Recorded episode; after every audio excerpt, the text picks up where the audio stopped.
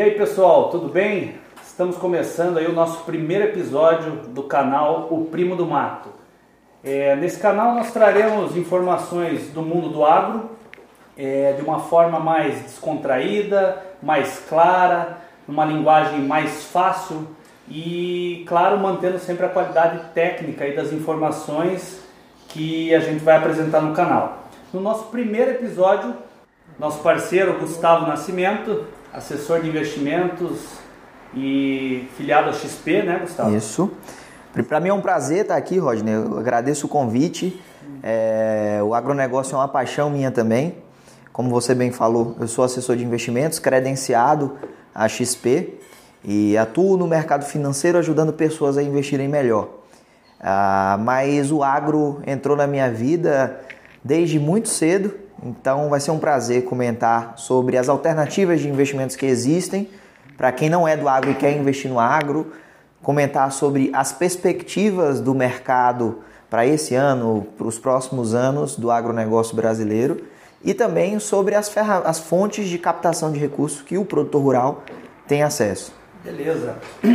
Também ao meu lado aqui, Daniel Oliveira, nosso sócio do canal e editor, mestre. muito aqui. É isso aí, pessoal, isso aí. Vamos ver se a gente consegue trazer bastante informação e depois a gente vai abrir uma caixa aí de perguntas para que vocês mandem assuntos que gostariam de conhecer aqui e escutar no nosso canal, ok? E esse projeto para nós é para ser semanal, né? Semanal. Semanal, Semanal todo... toda semana a gente vai estar tá postando um vídeo. Traz uma, uma pessoa diferente. Exatamente, de uma história de um empreendedor do agronegócio. Beleza? Muito bacana. O agronegócio ele precisa ter mais espaço na vida das pessoas. É, o agronegócio ainda é visto com muito preconceito pela maior parte dos brasileiros. E o agronegócio é 25% relevante no PIB do nosso país. Então, precisaria ser tratado com mais respeito, com mais proximidade. E é, o, o canal, acho que tem, tem chegar a mais pessoas, né? Tem um objetivo disso, né? De chegar a mais pessoas, de mostrar o agro da forma como ele é de verdade, né? É, e eu acho que as pessoas nem não têm ideia realmente do, do que o agro impacta em, em, coisas assim do dia a dia que as pessoas não têm nem noção. Eu, por exemplo, morava em Curitiba, não tinha a mínima ideia de como era um pé de batata, um pé de tomate. Aqui em Unaí, que é uma cidade agrícola, tem pessoas ainda que não sabem como é um pé de feijão, pô, sendo que a cidade tem um dos maiores produtores de feijão aí do país, né? É, e muitas pessoas ficam só é, é, presas na, no que a mídia mostra e muitas vezes não é o interesse da mídia mostrar o lado bom do agro, né? É, é, tem mídias aí que só falam que o agro é desmatador, desmatador, sendo que o agro brasileiro é um dos que mais preservam o meio ambiente. Então, a, as pessoas sentadas nos seus sofás, dentro de um ar-condicionado, nas grandes metrópoles, nas grandes capitais, não conseguem olhar um pouco fora da caixa e ver o, o, que, o tão positivo que é o agronegócio na vida das pessoas. Né? Pois é, o caminho, a informação. fruta, a batata, o tomate percorre para poder chegar na gôndola do supermercado e alimentar aquela família, né? É, tem gente que ainda acha que agronegócio é o grande latifundiário que tem ali escravos trabalhando para ele, que só ele ganha o dinheiro, que eles exploram uma grande terra de área e há muito, há muito, muito tempo não é só mais isso, né? Se não fosse o agronegócio, a economia brasileira tinha ficado muito pior no ano de 2020, consequentemente também em 2021. É, cidades como Unaí, Luiz Eduardo Magalhães, cidades do Paraná, do Rio Grande do Sul, é, não teriam suportado a tragédia que foi a crise econômica depois de uma crise de saúde que se instalou. O agro segurou tudo isso, né? Então ajudou a vida de milhares de pessoas. Tá. Então para começar, uh, eu Daniel, aí a gente quer escutar um pouco de você, Gustavo. Qual que é, de onde você veio, quem é o Gustavo, quem é a empresa do Gustavo. Conta um pouquinho aí pra gente, Gustavo. Show de bola. Para a gente conhecer um pouco. É, o Gustavo é um, é um jovem que, como Marquinhos Malaquias fala, que acredita muito no trabalho. Uhum. É, desde muito cedo teve contato com o agro. É, eu sou neto de pecuarista, meu pai é pecuarista. Então, desde, desde muito jovem, eu me pego indo para a fazenda para olhar o gado, olhar o bezerro, enfim. Então o agro sempre teve presente na minha vida. Eu sou nascido em Canavieiras, uma cidade do interior da Bahia, 100 quilômetros ali de Ilhéus, uma cidade de litoral. Pescar. Bacana. Ela é famoso pelo É marlin, né? mar, é. Marlin azul, um dos peixes maiores que existem aí. É, lá tem campa- etapa de campeonato, enfim. Então eu- eu sou de lá, mas com quatro anos meus pais se divorciaram, eu migrei para, a gente mudou para a capital, para Salvador. Então eu cresci em Salvador, mas meu pai continua morando até hoje no interior da Bahia e eu sempre nas férias ia visitá-lo. né? Bem longe aqui dessa cidade. hein? Bem, um pouquinho longe de Unai. Já vamos, vamos chegar como que eu vim parar aqui. É, então eu sempre ia com meu pai, meu pai tem fazenda, a gente via, ia para o campo, então sempre, sempre esteve o agro na, ao redor de mim. Né? Mas na, na ado- adolescência, pesquisando ali o que é que eu ia fazer da vida, é, eu, eu encontrei com um livro de um velhinho, acho que você já leu o livro dele, um velhinho chamado Warren Buffett. Certo. E aquilo ali foi igual a um- um- um- Bola de neve, né? a bola de neve, snowball, picou em mim que eu me apaixonei pelo mercado financeiro. Eu falei, eu quero ser igual a esse cara. Eu quero trabalhar no mercado financeiro, eu quero aprender a investir, eu quero comprar ações de boas empresas e crescer junto com elas. Então aquilo me deslumbrou e a partir de então eu só comecei a ler sobre mercado financeiro. E até que com 18 anos eu consegui uma oportunidade de estágio. Eu naquele momento eu estava fazendo engenharia mecânica na Universidade Federal lá da Bahia. É, e não tinha nada a ver. Engenharia mecânica com mercado financeiro, mas o mercado financeiro tem esse lado de que independente de qual a sua formação, de onde você vem, você pode atuar. Eu, por exemplo, hoje eu tenho um sócio que é, bi- é biólogo. E o cara trabalha no mercado financeiro, um excelente profissional. Porque a formação no mercado financeiro, ela se dá com o estudo de muito livro, com cursos, Experiência, com né? certificações, com experiência. É, e aí você se torna um bom profissional. Então eu fazia engenharia mecânica, consegui um estágio naquilo que era a minha maior paixão. E depois de dois anos ali, estagiando, fui efetivado. Na hora que eu fui efetivado, eu falei, mãe, tô largando a Universidade Federal para desespero dela. E eu tinha. Ficou, ficou louca. É, mas eu larguei e com o dinheiro que eu ganhava eu fui pagar uma faculdade de economia. Que é a formação do Warren Buffett, é, entender como o universo do dinheiro funciona. É, e aquilo ali era, era a minha paixão. Então, a partir do momento que eu podia pagar, eu fui fazer o que eu queria fazer, de fato.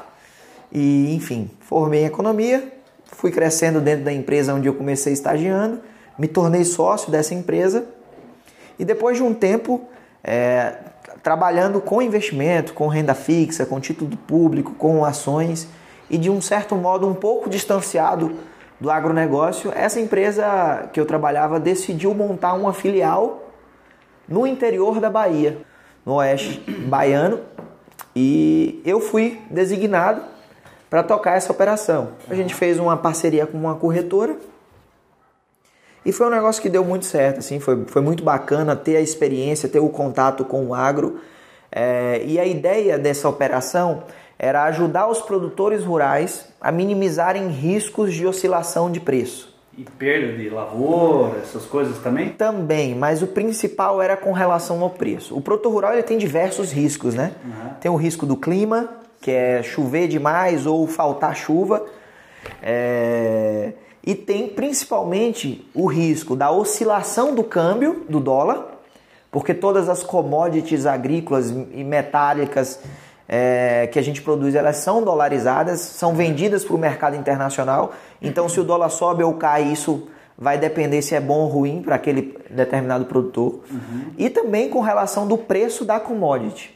Ah, o cara planta a soja a 60 reais a saco e quando vai colher tá 50. É, e às vezes ele fecha antes, né? Ele plantou e já fecha a venda futura. E- e aconte- e às vezes o preço explode ou cai, né? Cara, e aconteceu muito em 2020, porque ninguém esperava um evento como foi o Covid, que além dos problemas de saúde, que eh, todo mundo sabe que gerou, gerou é, e é horrível, é, mas gerou uma oscilação no dólar gigantesca.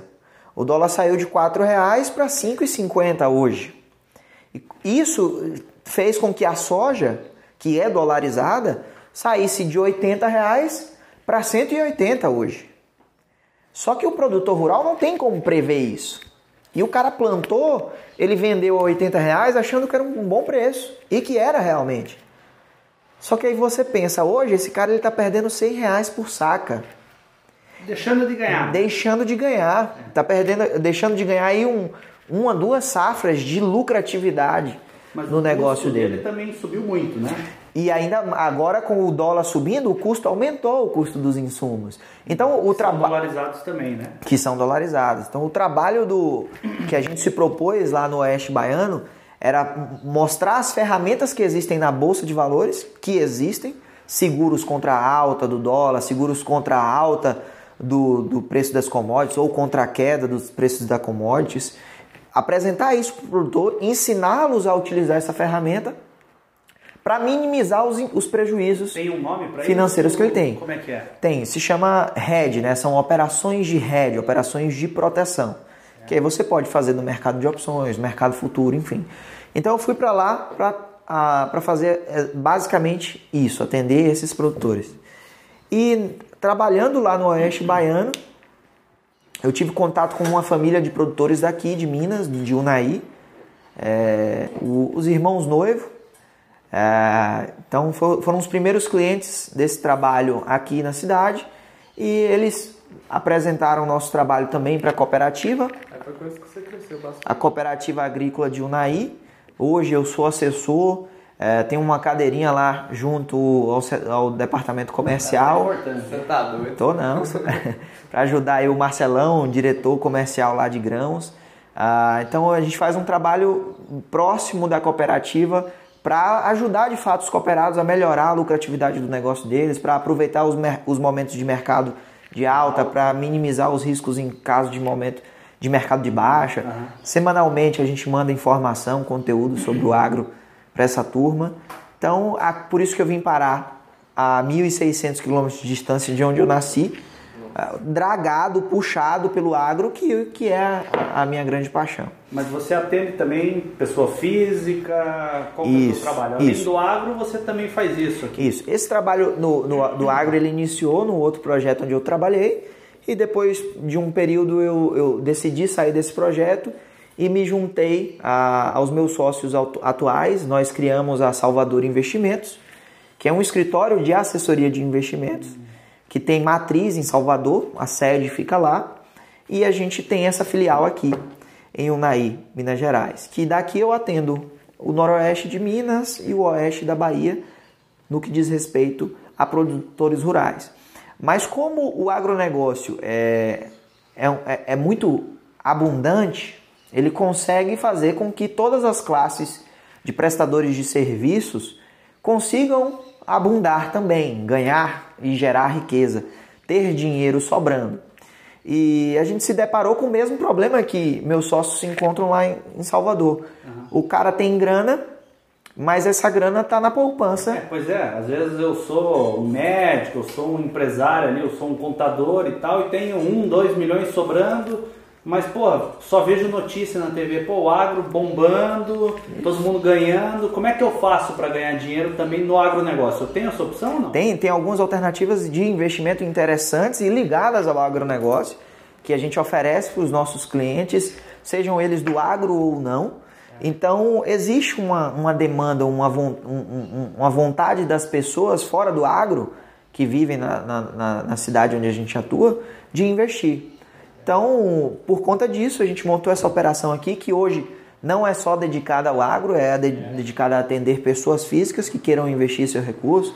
A gente hoje Outras tem também, né? Além do agro. Além do agro, a gente tem hoje dois profissionais, além de mim aqui, trabalhando full time para atuar em seguros de auto, seguro residencial, seguro de responsabilidade civil, seguro safra, seguro de máquinas agrícolas, oferecer investimentos, CDB, LCI, LCA, títulos públicos, ações. Aproveitando também, o Gustavo vai fazer uma série com a gente, tá? É, explicando um pouco. Se eu for um médico, um empresário contábil, qualquer outra área que não seja o agronegócio e tem um recurso sobrando, certo?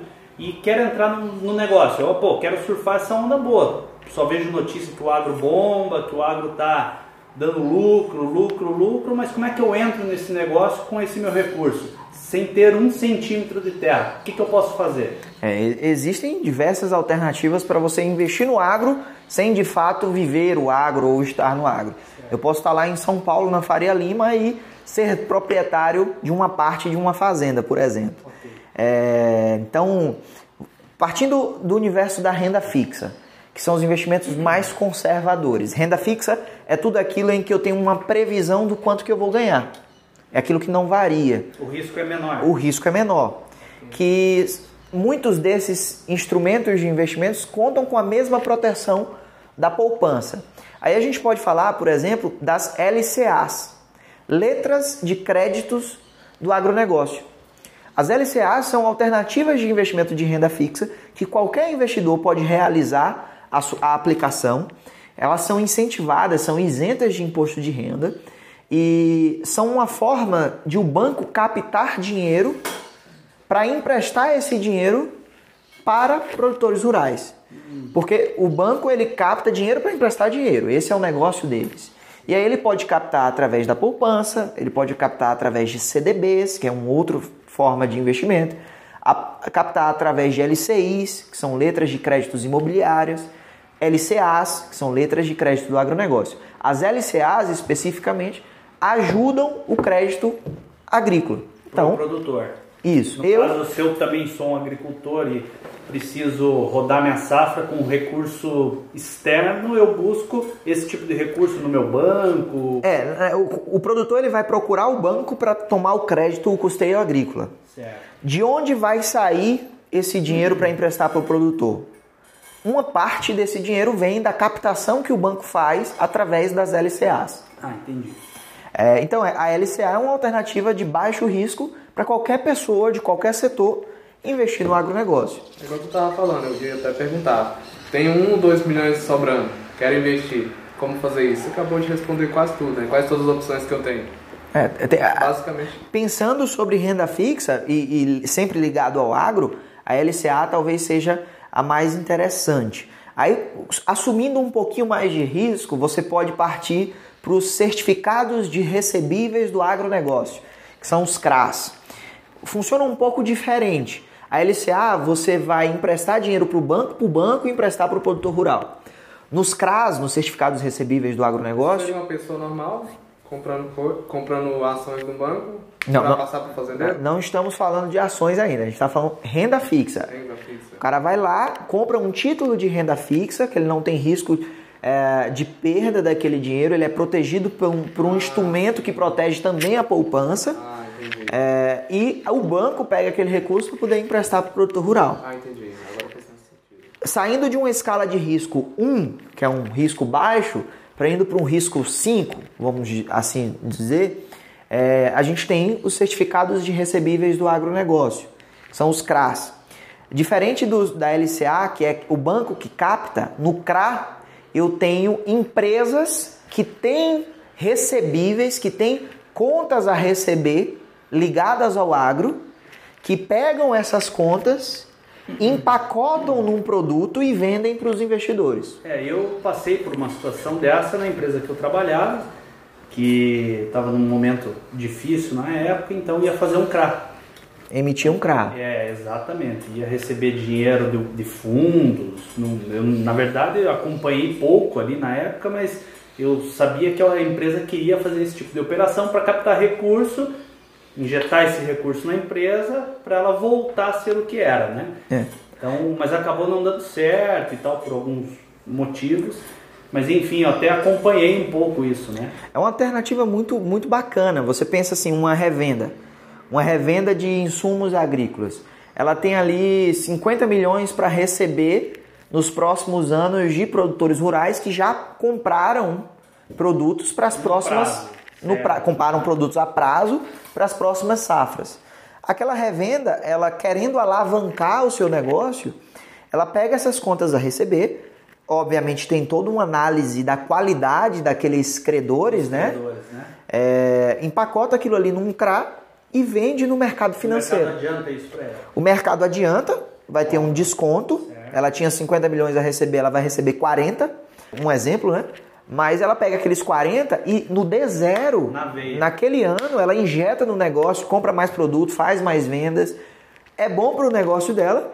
E o investidor, ele tem aquele desconto que ele deu na- nos recebíveis para receber nos próximos anos. O que é muito bom também, porque se você pensa que o investidor ele, ele, ele quer receber mais juros, ele não está tão preocupado com o tempo. Ele quer fazer o dinheiro dele valorizar. Então é bom para os dois lados. E os CRAs também são isentos de imposto de renda. Aí se você sai de um risco 5 e, e- e parte para um risco 10, por exemplo, aí você tem os fundos de investimento imobiliário. Hoje no Brasil existem dois, eh, basicamente dois, os dois maiores fundos imobiliários que são negociados em bolsa, ligados ao agronegócio. É, fundos imobiliários eles funcionam como um condomínio onde investidores compram cotas e tem um síndico, tem um gestor que cuida daquele dinheiro. Então o cara cuida de 10 fazendas. É, não, não chegamos nas Não, fazendas é, não, ainda. só para eu entender Isso. como é que funciona. Ele cuida do dinheiro, tem um regulamento que diz ali o que é que ele pode fazer com aquele dinheiro. E aí você tem um fundo, por exemplo, que foi criado para captar dinheiro para poder comprar fazendas. Entendi. Aí aquele síndico, o objetivo dele é pegar aquele recurso e comprar boas fazendas. Aí, por exemplo, esse fundo específico, ele tem hoje oito fazendas diferentes, em quatro regiões diferentes, em quatro regiões extremamente relevantes para o agronegócio brasileiro. E eles compraram fazendas e arrendaram essas fazendas. Para produtores. Para o próprio produtor, talvez, que ele, que ele comprou a propriedade. Para o produtor foi bom, porque aquele cara estava precisando se capitalizar para poder comprar uma outra propriedade. E para o investidor é ótimo, porque o arrendamento vai gerar para ele um aluguelzinho todo mês. E aí ele vai receber algo em torno hoje de 0,8% ao mês de aluguel. Se você comparar isso com a poupança, Com outros investimentos. quatro vezes a rentabilidade da poupança. Claro, o risco é diferente. Você está comprando um Qual é o imóvel. risco? Você está comprando um imóvel. O risco é aquele imóvel desvalorizar, aquela fazenda perder valor. Invasão, tem todo esse tipo de problema. Tem, né? obviamente, isso aí é, é- é minimizado por Para de contrato, né? Na região, dá uma seca de 10 anos ali. Isso, aí, aí você vai ter um- uma menor produtividade naquela, naquela propriedade e talvez o arrendatário não consiga pagar o arrendamento. Exatamente. Só que aí o fundo, ele, ele tem como garantia, ele compra metade da propriedade, mas pega a propriedade toda como garantia. Então ele tem 200% de garantia. Então, no pior cenário, caso o cara não consiga pagar o arrendamento, ele tem a terra e pode vender a terra. Entendi. Então é, é uma alternativa muito interessante. Já tem outro, por exemplo, que comprou galpões, armazéns de milho e soja de uma grande multinacional é, brasileira do agronegócio. Comprou oito armazéns e arrendou para essa própria multinacional- multinacional. É porque o cara quer capitalizar mesmo, às vezes, né? A empresa capitaliza. Giro, tem muito dinheiro imobilizado Isso. e tal, né? A empresa capitaliza, alavanca os negócios Continua dela, usando a estrutura, não tem risco de perder aquela estrutura. paga o aluguel, que teoricamente ele indiretamente ele estava pagando, porque tem o custo de Ele manutenção tem que todo. contabilizar aquilo lá, né? Mesmo Exato. sendo próprio, ele tem que colocar isso no, no, no custo mensal dele ali, né? Por mais que seja próprio, ele tem que pagar um preço de mercado ali de aluguel, né? É, tem a desvalorização do imóvel, tem o desgaste do imóvel, a depreciação, né? E todo o custo de manutenção. Então, indiretamente, ele pagava um aluguel, ele continua pagando aluguel, capitaliza o negócio. Para o investidor é ótimo que vai entrar rendimento todo mês de alu- aluguel proveniente. É, só comentando também, eu não sou especialista, nem o Daniel, né? Tô Então a gente, se falar alguma besteira, Não. falar alguma bobagem, ensinar. a gente traz o especialista para ensinar, né? Então, é, na verdade, o intuito do canal é esse. Nós não somos autoridade no assunto. É, a gente quis A gente tá ser aqui- um mensageiro para o público que não conhece. Então, a gente traz quem sabe, como você, para passar essa mensagem para o público. A gente tá aqui igual o público, né? Tudo só para aprender É, mesmo. estamos aprendendo. E, e existem inúmeras alternativas. A gente saiu de um risco 1, um risco 5, um risco 10. Uma dúvida. Uma variedade de risco. Tem até de quando? Vai até 100? É, Essa escala eu estou criando aqui só Ah, para facilitar o Entendi. entendimento. Entendimento, né? Ah, para você entender que, por exemplo, um CRA é mais arriscado que um LCA. Ah, sim. Que o fundo imobiliário é mais arriscado que um CRA. Agora, o risco, em tudo existe risco. Sim. Não existe nenhum investimento sem risco. O que existem são escalas de risco. Um risco maior, um risco menor. Uhum. Por exemplo, você falar para mim que a poupança não tem risco. Tem. Qual o risco da poupança? Teve A gente que perdeu dinheiro com poupança, né? Uma- Exato, o sequestro da poupança ali atrás.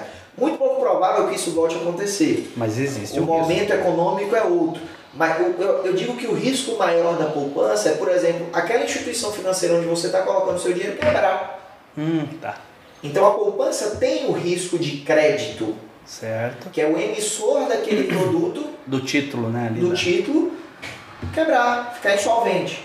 A gente tem um sistema financeiro é, muito desenvolvido. O brasileiro ele tem mania de, de olhar para o exterior, para o mundo desenvolvido e valorizar as coisas que lá fora tem. Aham. Mas uma coisa que o brasileiro tem muito bem feito, muito bem desenvolvido, com até mais regras, é um sistema financeiro, o nosso sistema financeiro nacional. É extremamente regulamentado. Então, para um banco quebrar, pode acontecer. Mas é, Existe o fundo É garantidor lá, não tem? aí criaram um fundo garantidor de crédito, que é um instrumento ma- é, criado pelas próprias instituições financeiras para poder, caso um banco fique insolvente, ele consiga honrar o dinheiro dos investidores. Certo. Tem um limite de dinheiro para Claro, isso, né? aham. Não dá para proteger todos os trilhões de, de reais que existem Investidos, é, né? investidos, mas é, só se perderia também todos os trilhões se todos os bancos quebrassem. É, é igual seguro, né? Aí o mundo, o mundo tava acabado. Todo, todo mundo batesse o carro, Que é muito difícil de acontecer. não é um percentual, né? Mas existe, em tudo existe risco. Até a poupança, que o brasileiro acha que não. Imóvel, que é o investimento mais tradicional que o brasileiro faz, existe risco. Você vai dizer para mim que quem comprou um imóvel lá no Rio de Janeiro é, Não tem risco. não tem risco. A criminalidade aumentou tanto que os imóveis hoje não conseguem Ninguém quer morar lá mais. ninguém quer morar lá. Entendi.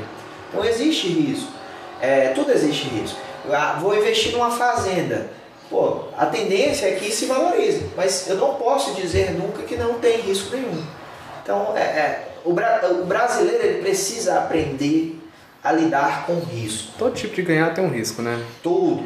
O produtor rural é o cara mais corajoso que existe. Não, eu falo, eu trabalho no ramo, cara, e eu, na verdade, depois eu vou, num outro vídeo, vou contar minha história, o Daniel também, mas é, eu tô há 11 para 12 anos no, no negócio, no setor, e eu vejo, o produtor coloca, tipo, tem um milhão, ele vai lá, coloca esse um milhão debaixo da terra, Aí ele não sabe se vai colher ou não, porque pode dar um problema climático e tudo mais, uma chuva de pedra, como eu já vivi isso numa situação na empresa que eu trabalhava.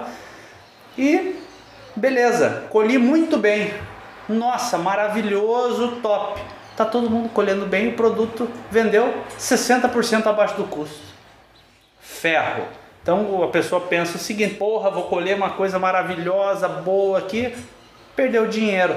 Aí, não, beleza, foi lá, plantou, sofreu, sofreu, deu uma chuva de pedra, em 10 minutos, Perdeu um tudo. milhão perdeu. Então, assim, e as pessoas não entendem isso, Gustavo, que eu, e Daniel, que eu acho que é muito importante. Às vezes você vai num supermercado, você chega e fala assim, porra, que merda esse tomate, pô, olha que tomate feio, cara. Cara, e tá caro ainda, tipo, tá 10 reais o quilo, mas o cara não entende que deu chuva para todo lado, ninguém tem tomate, O único tomate o bom tá único ali. tomate que tem é aquele ali, ué. Então as pessoas reclamam às vezes, mas não tem ideia que muita família chorou ali, muita gente se ferrou para ele poder estar comendo, cara. Você entendeu? É, e, e aí você pega um, dois, três anos bons que eventualmente acontecem no produtor rural. Que ele ganha muito dinheiro, gerar o é. dinheiro, e a turma acha que aquilo ali é sempre, não é sempre. O produtor ele toma um risco gigantesco. Você foi até carinhoso em falar que o cara pega um milhão e bota um milhão. Ele pega um milhão que ele tem no bolso, mais um milhão do banco, bota dois milhões na terra, sem saber se vai produzir. Aí perde, fica devendo, estica a dívida lá pra frente, coloca a terra dele, que ele demorou alguns anos para comprar e pagar em garantia da dívida para conseguir mais recurso e tomar mais risco de novo. Então ele está tomando risco de novo quebrado praticamente. E, e, não é porque esse cara é louco, as pessoas não. Não é porque esse cara é louco, é porque esse cara Só tem um custo é, hoje é, muito, muito alto. alto. Muito produtor não consegue não consegue produzir com recurso próprio. Ele precisa do banco, do banco das instituições, ele precisa né? se alavancar. Cara, e, e, eu falo assim, né? É, muita gente também que nos assiste, é, eles encaram o agronegócio só com soja e milho e feijão. Cara, eu vivi ali o cara que planta batata, o cara que planta tomate. É, você pensa que o alho, segundo a informação que eu peguei com o pessoal da ANAPA, que é a Associação Nacional de Produtores de Alho, um hectare de alho emprega 12 pessoas. Então, assim. Isso dentro é, da fazenda, né? Dentro da fazenda, dentro fora da fazenda. o indireto. Agora, então você, você pega os números do agronegócio, principalmente nessa, nessa, no HF, ali na batata, no tomate, na cebola, no alho no alface. Cara, é uma geração de empregos enorme, né? O consumo é só interno, não tem exportação, não tem isso. Choveu demais durante uma semana, desculpa a palavra, cagou, acabou com o produto. Ninguém nessa região colhe, perdeu, todo mundo se ferrou. Aí um outro vai ganhar dinheiro por isso, tá numa outra região que acabou não acontecendo aquilo. Então é muito dinâmico, né? é muito dinâmico. Em 10 anos que eu passei na empresa que eu, que eu trabalhei durante esses anos, cara, eu vi altos e baixos pelo menos duas, três vezes, assim, em 10 anos. É chorar de perder dinheiro, porra, estamos perdendo. E um mês depois a alegria de estar no céu de novo, assim, nossa senhora, está sobrando muito. É uma, uma, volatilidade, como a gente fala Absurda. no mercado muito grande. Uma hora o preço está lá embaixo, outra hora está lá em cima. Então o cara conseguir lidar com isso e ser um dos produtores que mais produz no mundo. Alta tecnologia. No Brasil, acho que, se eu não me engano, posso estar falando uma besteira, mas eu li passou os Estados Unidos em produtividade por hectare, né? Produtividade por hectare, hoje o Brasil ele é o maior produtor de soja do mundo, ele é o terceiro maior produtor de milho, ele é o maior produtor de café, o maior produtor de algodão. Então, assim, é, o Brasil é líder, desconta em vários produtos. Pois é, a camisetinha que todo mundo usa aí, ó, no dia a dia o cara não tem nem ideia de onde veio. Cara, saiu da terra, do algodão. É ou não é? E o risco de, de, de plantar algodão? É altíssimo. É altíssimo, né? é uma, uma, lavoura muito cara, enfim. É, o agro ele, ele precisa ser entendido mais de perto por parte das pessoas. Uma né? coisa que eu percebi, tipo assim, a gente fica a vida inteira sabendo, falando que agro, Brasil, setor de agro, muito desenvolvimento, mas a gente não sabe nada de informação física assim. É. Se pegar para explicar para uma pessoa, você não sabe. Nos últimos 10 anos é um dos setores que mais teve desenvolvimento de tecnologia no nosso país. E se você perguntar para as pessoas assim, olha, você acha que avançou mais tecnologia no setor de aviação civil, no agronegócio ou no setor de, de medicamentos? Ninguém vai responder agro.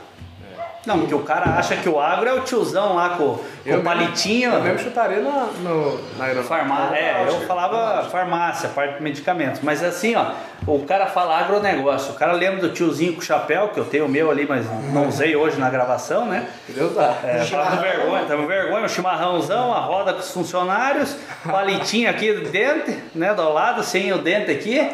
E para eles é isso. Tirar leite 5 horas da manhã, é, é, o, é o tiozinho da fazenda, não, mas porra, o mundo é. Esse setor é muito diferente do que Muitas as pessoas vezes ainda é esse gauchão de chapéu com chimarrão, só que esse, esse gauchão tá controlando uma máquina que anda sozinha lá na lavoura. O cara controla uma máquina de uma sala, né, Gustavo? Exatamente. Eu tava vendo hoje. Um ou mais, né? Não, e é engraçado também que eu vi uma máquina, o cara senta configura o GPS ali, de acordo com a agricultura de precisão lá deles, colocou ali o, sei lá, o pendrive ali que deu as informações para ele, O cara só faz a volta lá no final, cara. É tipo assim, ele vai, o trator vai na velocidade que o cara colocou, jogando a quantidade de produto ali, um calcário, alguma coisa para fazer correção, ou questão de colheita e tal, não, não sei te dizer bem certinho. E ele chega no final, o trator para, ele faz a volta, coloca de novo, pum, aperta o botão e o trator vai sozinho, cara. Então, uma tecnologia feroz, assim, né, cara? Feroz. Há pouco tempo atrás precisava de 20 pessoas para fazer um trabalho desse. Hoje em dia, um trator sozinho, controlado por GPS. É, só que vai surgindo mais profissão, mais. mais profissão. A, a, a, Sim, em, os controladores, todas as a pessoa que faz manutenção na máquina. Isso. É, o cara ganha mais, o cara é especialista, ele ganha mais dinheiro. Então... O cara deixa de ser o, o, o, que falta funcionário braçal para ser um, um, funcionário mais profissionalizado, a renda dele melhora, ele gera mais bem-estar para a família dele, para a sociedade, enfim. É, tecnologia nunca é atraso. Nunca. Tecnologia nunca é atraso. É, no primeiro momento pode até parecer que está gerando desemprego, mas uh, você abre mais caminhos, abre né? mais caminhos, mais frentes, porque aquela máquina ela faz tudo sozinha mas precisa de alguém para consertar ela. E não é só uma pessoa. E não é só uma pessoa. É. E para consertar uma máquina dessa, o não cara é vai cobrar muito mais caro do que ele lá na enxada. É, só apertar na, no parafuso, né? E tem que saber muito mais também. Cara, eu era vendedor dessa empresa, vendia tomate e é engraçado, né? A gente fala, ó, vendo tomate, né? Tipo, parece que o cara vende duas caixas, três. feira. Eu cheguei a vender 20 mil caixas de 20 quilos por dia. Por dia. É, é um absurdo, cara. As pessoas não entendem, assim, tipo, nem eu antes entendia, né? E a máquina que fazia a seleção disso é, era um computador com várias câmeras. O tomate passa, eu que determinava por tamanho, cor então, assim, tipo, nessa primeira boca eu quero que caia só tomate verde desse tamanho. Pá, pá, pá, ia caindo, o tomate ia passando, a máquina lendo e tombando o carrinho naquela boca do jeito que eu mandei. Então, era uma máquina, se eu não me engano, espanhola da Fomesa, uma empresa acho que até foi comprada no Brasil por outra empresa. Mas enfim, é, é mais para comentar a tecnologia que está presente ali o dia, no dia a dia do negócio, né? demais, né? Drone que o cara tá com o drone, ele pega uma imagem da lavoura, dependendo da cor da imagem ali, ele sabe que ali está faltando ferro, que está faltando não sei o que na planta. Então, é, o agro também é muito criminalizado, questão de de ah, os caras falam agrotóxico. Porra, mas é um defensivo. Às vezes tem um remédio que eu também não posso ser o especialista em falar porque eu não, não sou agrônomo, mas existe um remédio que você passa por um fungo na tua unha ali no teu pé, é o mesmo que usa para matar o fungo. Na verdade, é um remédio para deixar a planta saudável, né? A questão toda, Rodney, é, seria maravilhoso se todos os alimentos pudessem ser orgânicos. Exatamente. Seria maravilhoso. É impossível. Mas é impossível. Não tem produtividade e é suficiente. Porque cada dia mais as pessoas estão fazendo mais filhos. Está nascendo mais gente, está nascendo mais Precisa boa. comer mais, exatamente. Então você tem que ter produção em larga escala. E o orgânico, ele não produz em larga escala produz menos por hectare, então você tem que plantar mais área, você ou teria que desmatar desmatar mais, mais então, exatamente. Não quero entrar no mérito, né, para discussão, pode dar polêmica, mas é isso, você teria que plantar e desmatar mais áreas para conseguir alimentar toda essa galera. As, as, bocas. Então, o cara hoje ele planta com os defensivos agrícolas, ah, porque tem inclusive pragas que podem afetar a lavoura e se não o cara não produzir por conta daquela praga, vai faltar alimento na sua mesa, como é que faz? É, é uma linha muito tênue, né? Todo uhum. mundo queria comer orgânico, mas não dá para produzir em larga escala, é, você tem o risco de perder tudo, então o defensivo ele vem para manter a produção. Manter a planta saudável, né? Exatamente. Então não dá para criminalizar isso. Só criminaliza quem não entende, quem não vai numa lavoura, quem não bota o pé no, na terra para enxergar como é que funciona a coisa. Né? E, e voltando aí sobre os investimentos, a gente falou de LCA, de CRA, de fundo imobiliário, inclusive tem a outra alternativa, seria o cara se tornar, o investidor se tornar sócio de fazendas. Aqui ele, ele compra parte de uma fazenda no fundo imobiliário, Mas existem empresas que gerenciam fazendas, que plantam soja, milho, algodão. SLC, no caso? Que tem ações negociadas em bolsa, SLC, Brasil Agro, é, empresas de, de, produção de, de silos. Você vai dar todas essas dicas aí pro pessoal, né? A gente vai falar, vai fazer uma série especial só disso, falando sobre cada uma dessas alternativas. A gente pode inclusive fazer uma série de análise de cada uma dessas empresas. Eu acho que é, legal, legal. Seria bem bacana. É, mas o cara pode se tornar sócio de uma SLC agrícola, que produz aí, planta 600 mil hectares, é uma das maiores empresas do agronegócio brasileiro, porque essa empresa tem ações na bolsa. E se essa empresa continuar sendo bem gerida, produzindo bem, vendendo bem, dando lucro, o investidor que se torna acionista cresce com a empresa. Sem tá lá no dia a dia, né, com o trator, Exato. com essas coisas. Só que aí você está partindo, voltando para a escala, Daniel, agora para um risco maior, mais alto. Porque agora você está se tornando sócio do produtor. É aquele negócio, não choveu, o cara se se ferrou, você vai junto. Você vai junto, exatamente. Porque o lucro vai diminuir, você é dono de, um, de uma parte daquela empresa, da ação, então a lucratividade do negócio cai, a ação desvaloriza. No fundo imobiliário eu compro a fazenda, então eu compro um imóvel que vai ser arrendado. No CRA eu compro dívidas que serão pagas ligadas ao agronegócio. E na LCA eu empresto dinheiro para o banco, para o banco emprestar dinheiro para o agro. São riscos diferentes, mas todas elas alternativas de investir ligado ao agronegócio, bem interessantes. Eu consegui entender o que você falou. Show de bola. Show de bola. Ah, e lembrando, vai ter o arroba de todo mundo aqui, do Gustavo, do Rodney, o meu também, e do nosso canal, o Primo do Mato. Todo mundo segue nós lá, se inscreve no canal. Não deixa de seguir uh, o Instagram o, da, da, da, Onyx Capital, que é a minha empresa de assessoria, uhum. que também a gente posta muito conteúdo, muito conteúdo ligado ao agro, é, para informar cada vez mais. Conhecer seu trabalho também, né? Isso, exatamente. Isso aí, Gustavo. Beleza, mais algum assunto relevante ao agro? O que, que você tem mais alguma coisa para. Vocês que mandam. Eu acho que assim, a, a mensagem que tem que ficar para o telespectador que está nos ouvindo é que o agronegócio ele é, é, ele é responsável por um quarto do PIB que o nosso país produz. Ele é, é responsável por levar o alimento na sua mesa.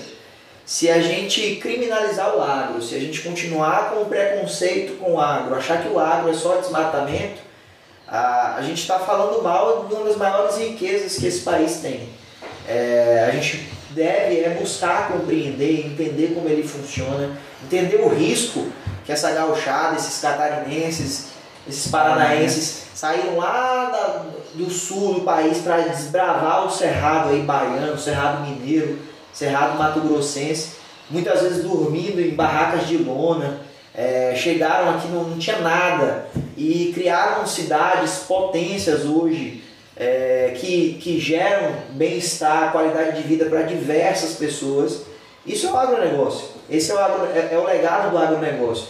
É você pegar uma cidade como Unai, 90 mil habitantes, extremamente urbanizada, próspera, construção para todo lado, emprego, graças a Deus, não é um, não falta. Não é um grande problema para quem quer trabalhar. É, então, e assim como na você tem Luiz Eduardo Magalhães, uma cidade que tem pois é, 18, 20 anos. Se você quer começar a trabalhar, ser o presidente da empresa no primeiro dia, você me fala que eu também quero. É. Quero ir para lá, né, também, né?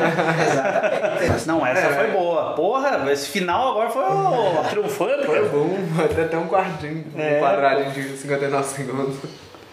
Não, mas é isso, eu acho que é, nossa conversa foi muito produtiva Claro, é o nosso primeiro episódio, né, cara? Então a gente tá também aprendendo aí como fazer, como coisa. fazer esse negócio todo, esse movimento.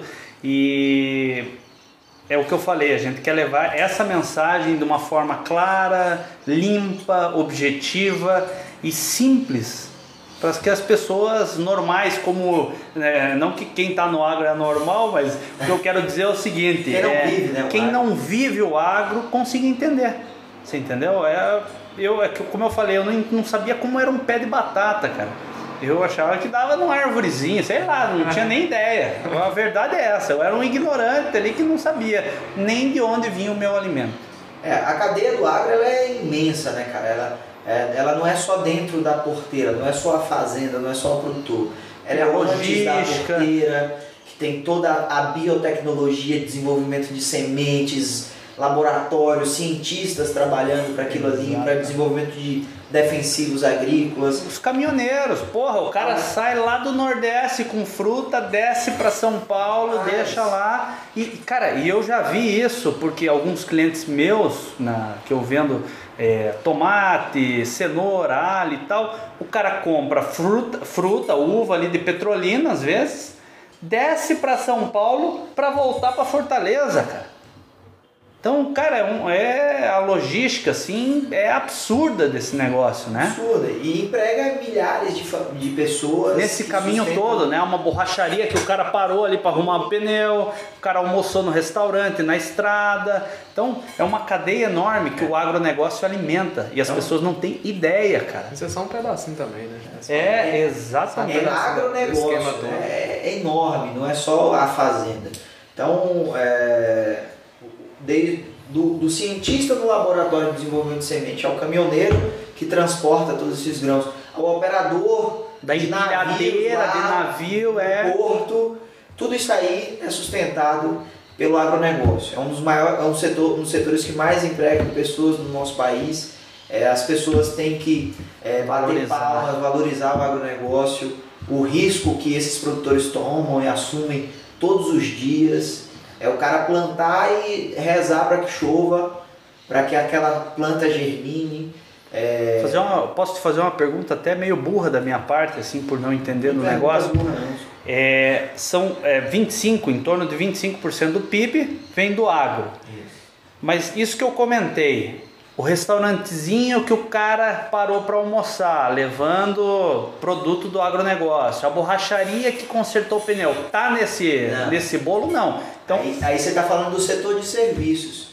O, o agro, então, ele, assim, ele, não... ele é responsável por. Assim, existe uma, uma perspectiva, uma, Quase um número? Cara, tudo depende do agro, né? Se for falar. Se você parar pensar assim, numa mina, onde o povo tá minerando as coisas lá, tem gente se alimentando. Não tá precisando lá. Tudo. É se, tudo. se você não tiver alimento na mesa, você não produz. Então. É, é muito maior que é isso, então. Maior, é muito maior do que os 25%. Uhum. O impacto que gera é muito maior. É, então a gente tem que valorizar mesmo, tem que bater palmas. É, os caras foram desbravadores, são desbravadores até hoje. Que eu, você no Brasil começa a ter novas fronteiras agrícolas. Tem gente indo pro Macapá, Amapá, é. é. Terras que nem são produtivas ainda e os caras estão lá tentando produzir para gerar mais alimento. Ah, não, e não é pelo lucro em si. É, é para é gerar bem-estar social. Pra riqueza aí, própria e para o próximo, porra. Que Porque tá riqueza lá. Riqueza gera riqueza. Exatamente. E não só para mim. Se eu ganho dinheiro e eu, eu gasto consigo, mais, eu faço girar. Eu faço girar a economia. Então, é, você tem que aplaudir o empresário, aplaudir o empresário do agronegócio, que esses caras fazem o nosso país girar. Beleza. Esclarecidas as dúvidas aí, Daniel? Esclarecido. Gustavo, obrigado, cara. Muito obrigado mesmo. Você é o nosso primeira, a nossa cobaia, né, Daniel? Estou à disposição, mais outras oportunidades. Com certeza a gente quer você nessa caminhada, viu? Beleza? Obrigado, pessoal. Segue a gente lá no Instagram, no YouTube, se inscreve no canal, dá o like. Aprendi com os gamers que meu filho assiste, então dá o joinha, dá o like, comenta, compartilha com todo mundo. Beleza, galera? Obrigado e uma ótima semana para todo mundo aí. Valeu. Valeu, galera. Fica com Deus. Sobre o comentário, comenta aí o que vocês achou e fala o que a gente pode melhorar também, pra gente trazer melhorias para os próximos episódios, tá bom? Obrigadão. Falou, galera.